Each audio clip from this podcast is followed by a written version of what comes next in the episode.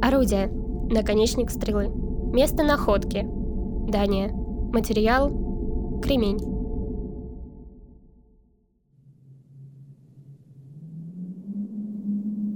В плотных сумерках уходящего дня, укрытый еловыми ветками, притаился он со своим деревянным луком. Зачем ушли они так далеко на север? Ног почти не чувствовалось от холода. Рука устала держать тетиву. Как много зависело сейчас от него, от его терпения и меткости.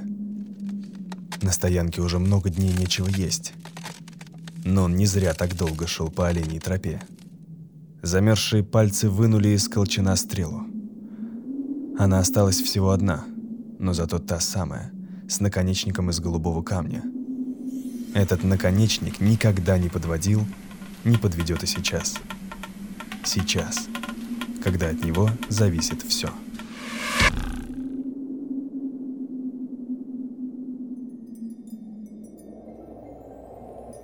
Перед вами кремниевый наконечник стрелы, изготовленный древним человеком примерно в девятом тысячелетии до нашей эры. Сделан он из кремня, камня, который хорошо колется и позволяет получить очень острое лезвие. Находят подобные наконечники в больших количествах на севере Европы, куда в эпоху финального палеолита, вскоре после ухода ледника, пришли охотники. Они шли вслед за стадами северных оленей, которые в теплое время года откачевывали все дальше на север. С потеплением климат стал более мягким, но исчезли многие крупные животные – мамонты, шерстистые носороги, гигантские большерогие олени. Люди питались моллюсками, рыбой, орехами и ягодами.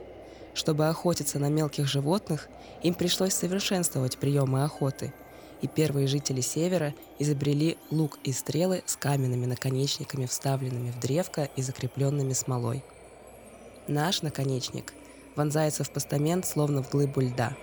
Это не случайно – во-первых, далеко не каждый выстрел был успешным, а во-вторых, стрела в каком-то смысле опережала человека, была предвестником его прихода и символом его продвижения на север. Наконечник стрелы вонзался в землю, едва освободившуюся от ледника, прежде чем на нее ступал охотник, выпустивший ее из лука –